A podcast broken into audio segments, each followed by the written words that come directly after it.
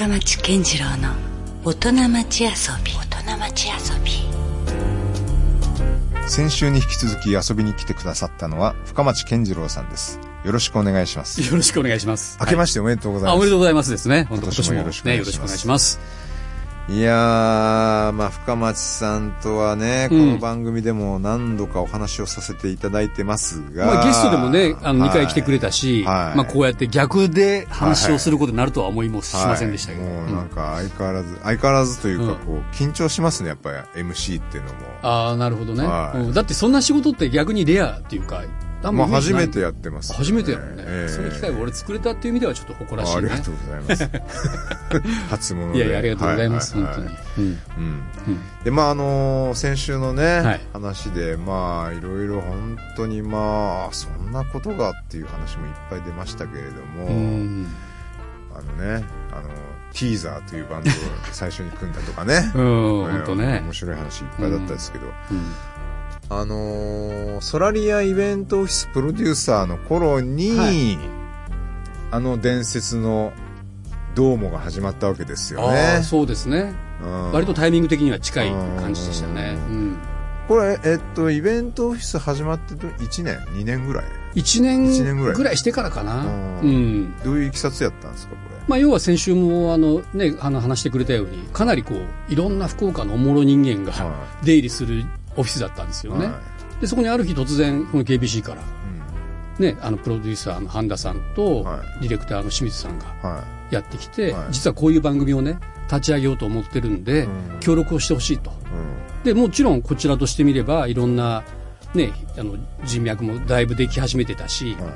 まあ、いわゆるこう、まあ、ブレーンじゃないけど情報提供もできるから、まあ、喜んでやらせてくださいということで話をしていたら、はい。翌日また半田さんがやってきて、はい。やっぱり深町君出ちゃらんかなみたいな。あ最初はうん。協力っていうのは、そういうこう、なんなんていうか周りの話っていうかなんなんていうの？いろいろやっぱ情報を集めたいじゃないですか、はい番組作りにあたってね。その一つがまあ多分僕らのところに来て、あうん、ーリサーチをされたとは思うんですけどね、うんうん。で話してたらなんかひらめいたんでしょうね半田さんの中でね。出てもらった最初からら実はなんかあの考えてたってことは後で聞いたんですけどね。あなるほどなるほど、うん、そのブレーンというよりはむししろ出演してほしいみたいなのが実はあったんよっていうことはなんか後で知らされた話だったけども、はい。まあでも丁重にお断りしたわけですよ。うん。だってね今のはい江口じゃないけど、はい。こんな番組のはい。MC とかは経験もないし、はましてやテレビの世界でいはい。できるわけないと思って、い、やそれでできないでしょ僕はって話をしたら、はい。まあいやちゃんと進行役は一人考えていると。うんだから深町君はまあ要は、うん家でテレビを見ているような感覚でうん。その V を流れたらそのまんまのリアクションをうん。してくれるだけでいいから。まあ、今でいうコメンテーターみたいなね、そういうポジションですよね、はでまあまあそれやったら、まあ、どうせ番組は3か月ぐらいでワンクールで多分終わる可能性があるし、いうん。まあ経験としては面白いかな。あやってみてもいいかな。ー ワンクールで終わるともなんとなく思っている節もあったわけあですね。もちろんもちろん。だってそんな、ね、どうせ終わるだろうと。どうせ終わるやろってそんなね。だって話聞いたらもうびっくりしたのが、は毎晩生放送でやるって。うんで当時の福岡今だったらまだ分からんでもないけど、はあの時代の福岡で、、はい。やそもそもそんな情報とかネタが福岡にないやろとか思って絶対息切れすると、はい。ある時にね、はいはい。と俺は勝手に踏んでたんですよ。だからまあワンクールではあ。持てばいい方やろうなと思って、うんまあ、その時の経験としては面白いかなと思って。うん。で一応軽く受けてしまったんです結果的に。はい。そしたら？そしたらもうね10年どころか、まあ、僕結果10年弱、えーコメンテーターしましたけど、まあ、それどころか30年近くあればね。30年ですか。番組としてはやっぱ長寿番組はあだったんじゃないかな。うんうん。ぐらいな番組でしたね結果的にはねまあでも確かになんかああいうなんすかね、うまあ福岡でローカルで、ローカルネタだけであの若者完全ターゲットのうん。深夜番組ってね、うん。なかったですよね。深夜番組といえば当時ほら 11pm やら「トゥナイト」とか。トゥナイトとか、そういうねちょっとちょいアダルトなそうそうそう。番組だったじゃないですか、あれは新鮮だったですよね。確かにね。うん。でもやっぱ案の定ねネタ切れするんですよあそうなん毎晩うんやるからでディレクターもまあびっくりするけどあの23人しかいないわけよ。はい。プロデューサー合わせて。でそれで回してるからね、はい。はい。はい。1週間 4, はい。4日間、はい。月木のベルトで。であ今日どうしますかみたいな話がき要するにその準備室から聞こえてくるんですよ。え今夜のネタもまだ決まってないとみたいな。その日？その日。でそしたらね結構その、まあ、ディレクターが、はい。とにかく街行ってこいと。うん。なんかあるやろ。みたいな、はいはでそんな感じで始まったのがそのケゴ公園の勝手に幸せ者。いなるほど。カップルインタビューみたいなねだったり。あ確かになんか 街にとりあえず出たらはい。なんかなるなるんやなみたいなね。ところもまああったりはしたけど。なるほど。なんか印象に残ってるうん。特集っていうかなんかあるんですか？印象、まあねやっぱ佳代さんの出産とかすごかったあれはやっぱりエポッククメイキングなねドキュメンタリーでしたよね。深町さんの中でななんかそうね、はい。まあやっぱり、まあ、僕自身はやっぱその音楽ファンだったんで、まあ、番組を利用したらいろんな人に会えるじゃないですか。うん。でそれで言うとあのストーンズのギタリストのロン・ウッドがうん。絵を描く人では画伯として福岡に来るということになってね。で、まあ、それをどうも取材できるとえいうことになってうん。でもうあじゃあ俺行かしてって今までそんなリポーターはしたことなかったの,、はいはい。あのスタジオで偉そうにうん。あこれ面白かったねと。かあこれつまらんねとかって 適当にねコメントはしてたけどいざこう自分が行ったりすることは全くなかったんやけどうん。多分それが初めてやったかへなでローンさんを中洲案内したりとか 屋台に連れて行ってはあ。あのあの親父ギャグ言うんですよ彼。へえ。あのに肉じゃが肉じゃがみたいな衝撃っすねそう、れ。なかなか、お、このおっさんおもろいな、みたいなね、ことを言ったりするんですよね。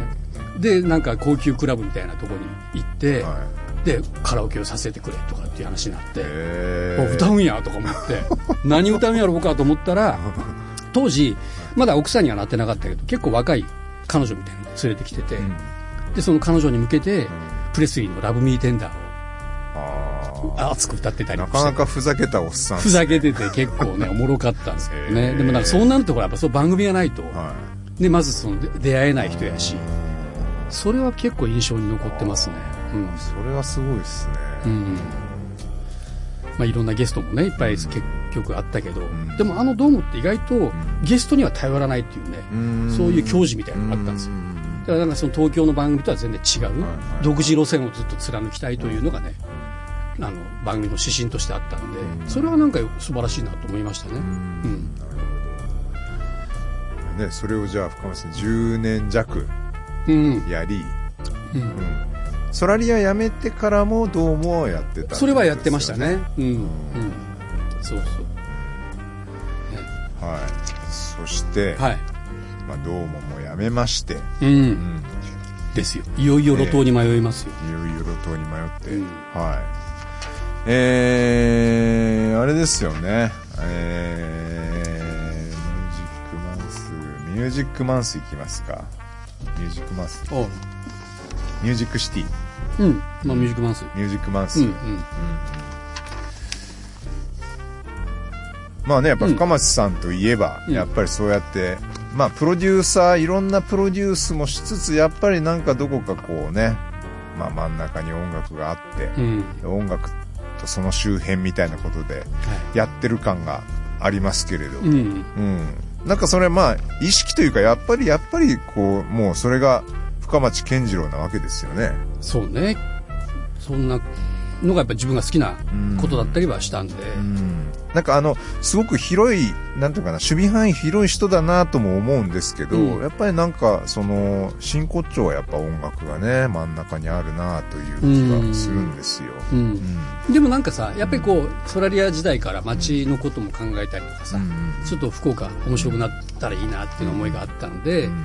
それをなんか音楽でやっぱりなんとかしたいなっていう思いはずっとあったよね。それがまさにね音楽と街をこう何、まあ、掛け合わせるというか、うん。それがまあミュージックマンスですよね、これもね、やっぱりちょっと面白かったのが、うん。そのサンセットライブをはやって、あ、なんかこういう糸島のような田舎みたいな場所からも発信って全然できるんやなっていうね、手応えがあってて、と同時に気がついたら、その同じようなタイミングに中洲ジャズとかい、、うん。ミュージックシティ天神とか、まあ、九州ゴスペルフェスティバルとかね。結構それが1か月間に集中して毎週末のようにさうん。自然発生してたんですよ。はいはい。だからこれはもう本当福岡ののぼせもんならではの現象やなと思ってでこれもしかしたら横串刺したらちょっとより福岡がねなんか突出して何か国内外に見えるんじゃないかなと思ってはい。でそれで主催者にお声掛けをしてはなんかでせっかくだったら一緒に組んでやりませんかということを持ちかけたところ皆さんが「あいややりましょう」みたいになってできたのが福岡ミュージックマンスなんです。よなるほど。1ヶ月間音楽の祭典。うんうんまあそれもやっぱりあれですね、うん。そのまあ深町さんらしいっていうかあなんかこうピースあで、うん。なんかねそうやってこう本当プロデューサー感覚ですよね、うん。これをこう横串刺してっていうのがね、それでやっぱりなんかこうなんていうかなこう規模も大きくなるし、うん。なんかダイナミックにもなるし相乗効果もありますよねね。なんかね、うん。そうかそうか。うん。でそれがねなんかやっぱり福岡の特徴だなって改めてうん。思ったうね、ん。でイベンターがやるフェスじゃなくてさ、要はそのそれぞれ町のなんかエリアマネジメントのような主催団体がやっていたりとか、なんかやっぱ素人サンセットもそうだしね、うん。関係ない人たちが音楽をテーマにうんやってるのがまた面白かったですよね。うん。それはそれでやっぱ大変なんですか？そういう、まあプロではなくっていう、うん、まあでもなんかうん。あの言ったら素人だからこそそのプロとは違う発想でで街中でじゃあそれやってみようっていうふうな発想に至ったと思うしね。はいはいだからなんかこうあのうん。やっぱりこう個性っていうか特徴が出始めるよね。それぞれのやっていることがね。はいあれなんですかね？プロだったらやっぱそんなあの許可取んの大変だなみたいなちょっとネガティブになったりもするんですかね？よりもっと多分工業として考えるんじゃないかな。こう収支をちゃんと計算しなきゃいけないし。でそれでやるのがまあプロだから。はいそれは全然それでいいと思うんですけどね。でもそうじゃない発想、うん、まあ、つまりまさにもうお祭りってことですね祭りをねね。お祭りを仕掛けるということよね。うん。だそれが面白いなと思って。で、まあ、それも10年近くやってるんですよ。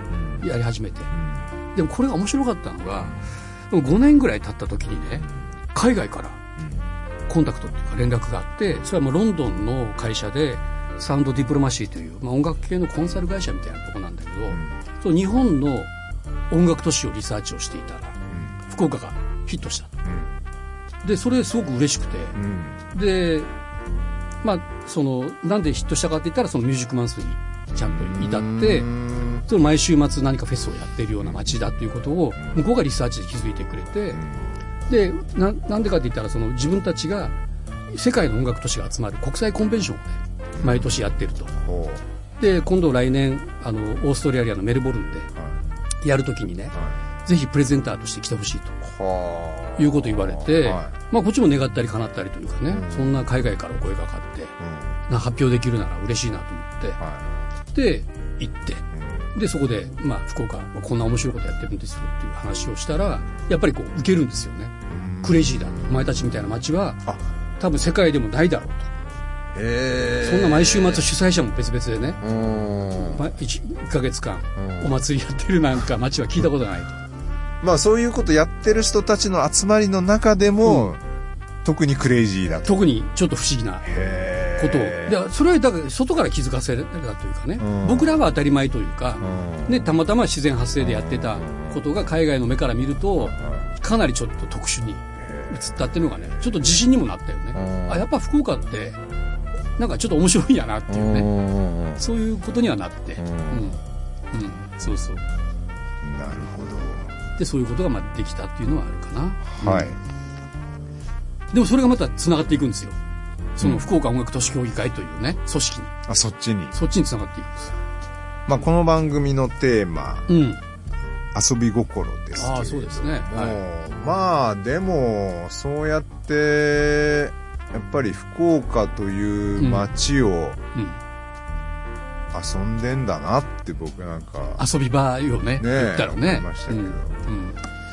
ね深町さんの中でなんかああるんですか？遊びって、まあもちろんだから境はないよね。うん。だから本当好きなことをやっぱ仕事にしてきてるじゃないお互い、うん。でそういう意味ではそうなんだけどでも改めて考えるとなんか素素の自分というか、うん、意外とこう素になれなかったりしません？子供の時って全然その忖度もなくなんか親も気にせず自分の好きな僕が先週語ったようにビートルズになんかわけのわからんうちにこうハマっていくみたいなことが一番多分ピュアなとこだと思うんだけどどうしてもやっぱこう仕事とかをやっていくとついついこう相手が喜ぶようなことだったりとかそういうことをまあ考えがちだし、まあ、それはそれでいいとは思うんだけどでも本当の本質で言ったらなんかやっぱりこうどこまで本当の自分が素になれるかだしもっと言ったらこう無無に近いかもね、もう自分さえどうでもいいというか、その状態が一番遊びに近いかなっていう気はするね、うん。解放された状態全てが、もうそこには何のこう欲もなく、でもなんかその中で気持ちがいい感じ、自分がもうないんだけど、境目がね、ないんだけどもその中でこう溶けている状態が一番もしかしたら自分の中の遊びのピュアな状態かなとは思うもう今もう本当にお坊さんの話を聞いてるような 気持ちになるけど、まあでも仏教観ですよね。あそうね、だからそこにち近いかもね。自然とかもう関係ないっていうか、もうその中の一つみたいな。うん。なんかでもそのね、やっぱりなかなかみんな難しいと思うんですよ。そういうこう仕事と、うんまあ普通はやっぱり完全に切り分けるじゃないですか。うんうんでも最近何かで読んだんだけれども、うーん、あ、そうだ、イタリア人の、イタリア人ってこんなにこういい加減なんだけど、うん最後はうまくいくよみたいな本があって、おおなるほど。こう面白くて、うん実は、まあね、日本人とかもだんだんだんだんなんかこう、アメリカ的になってオンオフがめちゃくちゃはっきりしてきていると。なるほど。仕事はもうあのー雇われている時間であってと。うん。それはここまでですよと。うん。こっから先は私のプライベートな時間なんでそこは誰にも邪魔されないみたいな。なんかバケーションもしっかりとそうそうそうそうそう、そこはもうはっきりよりくっきりしてきてんだけど、イタリア人があんだけクリエイティブでうん。世界に通じる何かものづくりができてるのは、意外とそこの境目がない。ああ。る意味いい加減でもあるし、うんうん。仕事はもうルーズになったりもするけれども、それは裏返して言うと、うん遊びでもあると仕事が、うんうん。人生そのものであるみたいな、うんなんかそういう感覚それもちょっと思い出しました今深町さんの話を聞いてるなるほどね。うん。うんそういうところから結局生まれてるもんね、うん。なんか発想とか。う、ん。うん、なんか仕事で考えてしまったらどうしても真面目なアイデアしか浮かばなかったりするけどね。たかが外れるっていうのは多分そういう時しかうん。発想としては生まれないですよねまさに遊び心がそこに入ってこなくなっちゃうってことですそうそれがジレンマじゃない？ね。なんかうん。いろんなね映像をプロデュースする時でも。ね。まあやっぱ楽しいですか？あ楽しいねそれがねやっぱり結局ね。だからいかに仕事をしたくないっていうか、うんうん、ずっと俺それなんですよ、なるほど、うん、遊びたい、うん。うん、だからそのためにどうしたらいいかなっていうね、うん。仕事にしてしまう人とかそういうこともあるけれども、うんうん。仕事にいかに仕事にしないかそなるほどね、うん、そこはかなりずっとテーマかもね。うんだから俺多分ね東京とか知らないんですよ。あー。未だに。まああなたもそうかもしれんけど。いや俺もやっぱすめ。うん、なんかこう仕事スイッチ入れないいかんやん。東京ってどうしてまあ勝手な思い込みかもしれんけど。そうそう。いや、うん。確かになんかこう一個スイッチ入れていかないとなんかこう負けそうってなるそもん、ね、うそうそうそう、うん、だから福岡やったらなんかずっとその自分がまだこうフラットで入れるというかね、はいはいはい。うん、あでそこでまだ遊べるなっていうーはい。感覚が、うん、持てる。なんかでもそのねもうもう一個今深町さんがこう割とこうメインでやってる、はい。福岡音楽都市協議会、うん。これもう名前めちゃくちゃ硬い。硬いじゃない 硬いね。確かに言われたらね、はい。はい。いやこれもねだからそのミュージックマンスをやってて、はい。まあこれすごくいいなと思ったんだけど、は結局1ヶ月なんですよ。いうん。1ヶ月のお祭り？はいはい。だからそれ終わったらはもう通常の街に戻るというかね。いまだやりたいんですかもっと。いやだからこれだとはい。結局なんかあの物足りないんですよやっぱうんりなんかずっと一年中一年中ないといかん。うん、あはい。ないといかんなと思って、はい。でそれでなんかその日常の中にもっと音楽があっていいなと思ったり。でコロナの影響もあるんですよ。うん。今まではとにかく人の集まる熱をとにかく一箇所作って盛り上げれたらよしというのが価値観としてあったけど、ある時からその人が集まるのがダメみたいなことになった時があったじゃないですか。で、そうなった時に、じゃあ何が楽しめるんだろうなと思ったら、まあ一人でもなんか街を歩いてて、なんかこうき癒されるとか気持ちよくなれるとか、そういうことだったり、だからなんかそういう、もう常になんか楽しめるような仕掛けができないかなということと、あとはその、もう福岡ってやっぱ狭いしコンパクトやから、今までもずっと同じような考えてたけど、そのより垣根を取りたいなって。もうジャンルも、なんだったらもう横断できて、音楽のジャンルももちろん横断できて、で、そこがもっと混ざり合ったら、なんかこう、生まれんかなと。うん。なんかオリジナルって実は難しいじゃない。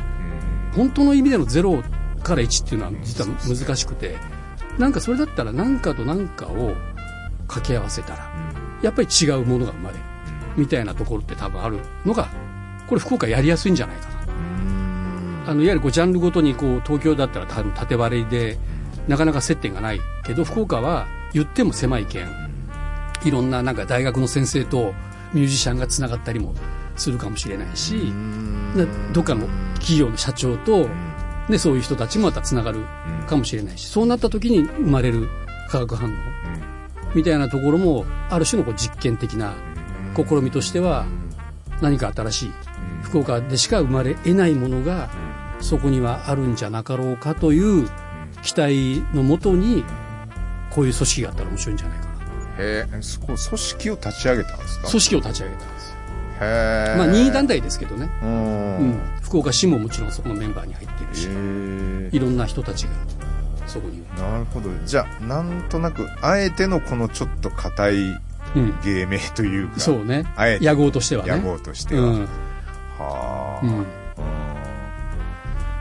まあ、あれですね、話聞いてると、そうですね、なんか、こう、どんだけおお堅い、あの、お役所のなんかあれかなって思ってたら、そうじゃないんですね。できるだけね、うん。だからその事務局自体は福岡市文化芸術振興財団の中にはい。置かせてもらってはいるんで、まあ、ある種おお堅さはあるんだけども、でもやっぱり、やっぱ街がもっともっと、なんかほら、今、多分、江口かも考えてると思うんだけど、ちょっとこう分岐点ですよね、うんその街がコモディティ化するというか、なんかどこも標準化してしまって、個性がなんかなくなっていってる気がどうもするんよ。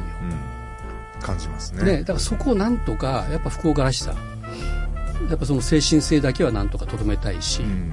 そこを大事にしないと街は絶対面白くならないというところがあるんで、まあ、そこをね、なんとか、福岡は音楽っていうのは多分文化的なアイデンティティとして、はい。強みとして絶対あると思ってるので、はそこをなんとかね、こう利用したいなっていうか活用したい。い。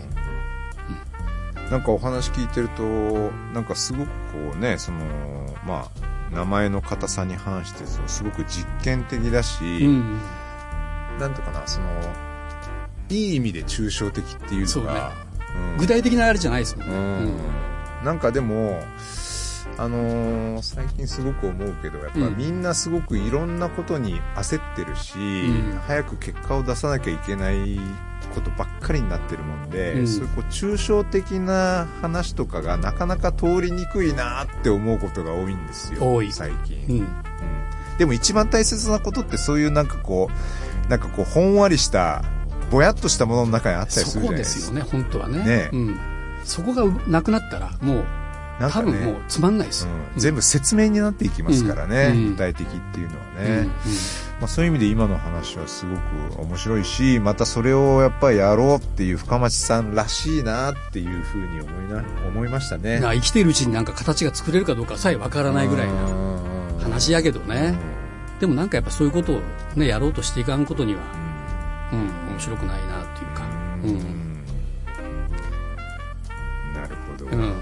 いろいろありますよ、やっぱりやりたいことはね、そそうう考えたらね。そうん。うんまあじゃあそんなねうん。まあ深町そんな深町さんの、うん。まあ今日はね新年一発目ということもありますんで、うん。まあ、なんか一緒にやりたいわ。そうっすね、うん、こうやって話をしていくと余計思うけど、ね。なんか久しぶりに。なんかねはい。なんかちょっとね、できることやりたいね、一緒にね、ええうん。なんかないかな。でもあると思うね、きっと。なんかあんじゃないだってもうはいベースが多分もう繋がってるから。はもう基本的になんかね、福岡っていうともうね、お互いのテーマでもあるし。い、、はなんかそこでやれそうな気はするけどな。いうん。まあ、僕は深町さんに対する気持ちはもうあのソラリアイベントオフィスにこう遊びに行きよった頃と変わってないんで。俺も変わってないから、その時と全然。ええ。うん。はい。ね、なんかやりましょう。やろうよ。はい。ねね新年一発目になんかそういう話ができて。いや、嬉しい。ね。よかったですねなんかうん、ね本当本当。ん。うん。です。はい。なんか、うん。福岡どうなっていくんですかね。いや、本当だからちょっと危機感もあるから、どうですか？あの、逆に、ここは俺からも質問したいところですけど、うん何が必要と思う？これから、福岡。より面白い街であり続けるためには。まあ、さっきもちょっと言いましたけど、うん意外とその僕そのイタリア人の本が、うん本当にねなんか何の気なしにうん。うん。手に取った的ななるほどで読み始めたんだけど、うんああなんかこれでいいんだなっていうことがいっぱい書いてあって、うんそれやっぱねもうまさにその具体よりも抽象を大切にするとか、うんその混沌としていることを楽しむとか、うん。うん。なんかそっちなんですよね。で、福岡って、多分気質的にはうん全然あの、日本の中では、うんイタリア人っぽさって、ゆるいしね。ね、うんあると思うし。のぼせしね。そうそう、うん博多時間みたいなのって、もうまさにイタリア人なわけですよ。そうやね。これって言われたら、ラテン系とはよく言われるけどね。言われるから、うんなんか、あのー福岡もだんだんやっぱよく言われるね、その、リトル東京化していってるっていうかちょっと優等生的ななんかね。そうそうそうなってくけど、うんまあそのやむを得ない部分もあるとは思うけど、うんやっぱその、そこの中にやっぱちゃんと混沌がね、うん。残したいっすよね。遊べる街であってほしいよね。ううんん。だからなんか、その、経済の今論理ばっかりになってるけど、例えばでもほら、ニューヨークだったら、あれだけのマンハッタンの街の中にセントラルパークというね、基本お金を生まないようなエリアっていうのが、はいものすごく占めてたりするじゃないでかいっすよね。でもそれがやっぱニューヨーカーにとってみれば、ちょっと誇りだしは、癒しだし、はなんか街のアイデンティティにもなってたりもするやん。はでもあれが、なんか、まあ福岡ももちろんね、大堀公園があったり、まあ公園としてはいろいろあるんやけど、もっとそのお金という価値観じゃないところの、やっぱ遊び心、この番組で言うところの、それがもっともっと街の中にいろいろあったら、ね、これ、これ全然お金にならんけど大丈夫ぐらい、心配したくなるぐらいな、しなんか場所がいっぱいあったら、なんかそこからまた生まれるんやないかなとは思うよね。なんかそうね、今、ほら、あの、なんだ、天神コアとかあの辺工事してますけど、うん一回全部壊した時に、あの真ん中に空き地ができたじゃないですか。うんうんちょっとこのままでいいんそう、ちょっとワクワクした時は、景色が変わるしね。ね、うんうん。うん、そういうものがね、うん本当あるといいですけどね。うんなんか全部の、全部の施設、全部の建物、全部の道に役割ができていくと、そうここはオフィスとかね。ここはホテルとか、うんもう決まってるからね、全部ね、役割が。だからなんかもうちょっとそう崩して、うんね、なんか謎のエリアがあってもいいと思うしね、もっとね。そういうところが欲しいですね。まあそれはなんかやっぱし、でも言っていったり仕掛けていかないと、どんどん奪われていくとかなくなっていくような気もするよね。うん。で俺らがある程度、だいぶちょっと力もついてきたじゃないですか。そこでもっとやっぱそこは熱く語っていくっていうのは必要かもね。おじさん力で、ね。おじさん力がっていかないと。うん。そうそうそうそう。ね、キリはないですけど、こんなこと言い出したら。うんほんと。そうそう。うん。ね高島さんと飯食った話も本当はしたいですけど、ね。あ、本当ね、市長と3人でね、飯食って、いろいろ福岡のこれからについて熱く語りましたけどね。うん。まだまだこれからはい。やれることはあるねう。ん。もう、もうちょっと聞きたい。そういえば、うん。少し話脱線するけど、うん。あのー、リルサマーとの親子会を聞きましたよ。あら、うん。ああ、そうね、この番組で一回読んだな。すごい良かったっす。変本当、うん。うんなんか、ちょっと俺は恥ずかしくて、リプレイできてませんけいど。やいや、なんか、うん。あのー、まあそもそもね、うん。娘さんがどんな子かって僕、ま、実は会ったことないあそうんでですけど、どんな子か知らなかったですけど、うんなんかあの話しててあのそんなに別にあれでしょそのラジオだからってうん。キャラ作ってたわけじゃないでしょ、いやもうあのまんまだった。ね、うん、あなんかこうすごくこう、なんだろうこうクリエイティブだし、うん。それが大好きだし、素直だし深町さんとの会話ももうすごいなんていうのかな。本当になんかこう友達とか 恋人みたいな感じやしよかったですけどお怒ることってうん。あるんすか、ああ怒ることはもうないよね。うん、子供に対して、うん。でも怒られるね。逆に。怒られることは結構多いです。何で怒られるんですかちなみに。なんかあの生活態度とか。あやっぱ緩いから。なんかいろいろそこではねー、うん。あのダメよみたいなことはよく。生活態度って朝起きたら「おはよう」ぐらい言いなさいいよみたいな。や昨日もあったんですけど、はい。あの家を出るときに、はい。なんでカーテンを閉めないの？いうことはね、もうそれはもう嫁と娘からひどく、えー。説教されました。うん。ちゃんとしてるんだじゃいやちゃんとしてしてないかあそうリルサマーは。わ割とちゃんとしてる。方かな。まあううん。んですね、えー。うん。そうそう。そういうことでは怒られますね、まあでも多分それでうまくいってんですね深町家はね。かな、うん。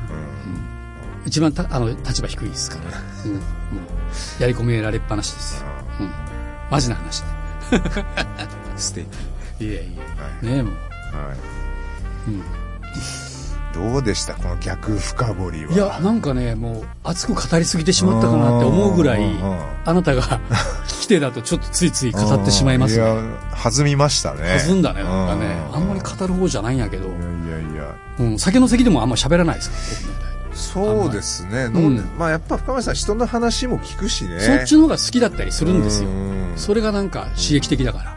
こうやって今日は深町さんの話を聞く回ですってならないと出てこない話がそいうっぱいですねありましたね。うん。でもそれは逆に僕にとっても新鮮なうん回になりましたね、おかげさまで。うん。でもこうやってこう自分のことをそうやって人さらい話すと、うなんか一回整理されてまたね今年どうしよっかなみたいなのにつながると、よく言っていただくんですよ、それうん。ゲストの方に。僕がインタビュアーの時にね。はい。で、それがなんか分かった。うん。そっか、こういうことか。と。ね。自分の話をすると、ん。より自分のことが分かるというかね。うん。うん、確かに。よかったです。いやこちらこそね。はい。ありがとう。ありがとうございうまんした、。何かお知らせなどあれば？そうですね。まあ今日は音楽都市協議会の話もできたんですけど、まあ具体的にはね、まだまだこれからなんだけど、今年、あ、今年じゃないわ。昨年、あの、福岡音楽映画祭っていうね、まあ音楽に紐づいた映画祭の企画もちょっと始まったし、なんかもっと来年は、なんか音楽のなんかフリーマーケットみたいなこともやりたいなともちょっと最近思ったりしてて、音楽のフリマ。うん。なんかい自分の家にあるレコードとか CD とかさ、楽器とか、はいはいそんなのがあったら、なんかそこで、どっかでね、場所を決ま決めて、決めてないですけど、そういうのをやったりとかもしたいなと思うし、映画祭もね、まあこれはちょっと江口館にも紐づいてくるかもしれないですけど、なんかそういう福岡ならではな映画が生まれるような仕掛けにもしたいし、そういうのを編集もしたいし、そういう仕掛けもやっぱりやっていきたいし、だからもうイベントだけではなくて、いろんなあの手この手で、うん、福岡の街をなんか音楽でかなんか彩っていけたら、というのはどんどんやっぱやっていきたいですね。あれですよね、うん。そのアフリカとかうん。うんブラジルとかあのキューバみたいにもうんう街中で演奏するやつがいて踊り出すやつがいてみねたいなのがねうん。自然になると日常的にねねすごいですよね、うん。そんな風になったらいいですよね。うんうん。はいはということでい。うん。年末年始と2週にわたって遊びに来ていただいたのは音楽プロデューサー深町健次郎さんでしたどうもありがとうございましいや、こちらこそありがとうございました。たはいいやまた今年もよろしく。や今年もよろしくお願いします。す。はいなんかやりましょう。ね、やりましょう、ぜひ。はい。Love FM Podcast. ラブ f m のホームページではポッドキャストを配信中。スマートフォンやオーディオプレイヤーを使えばいつでもどこでもラブ f m が楽しめます。ラブ FM.co.jp にアクセスしてくださいね。Love FM Podcast.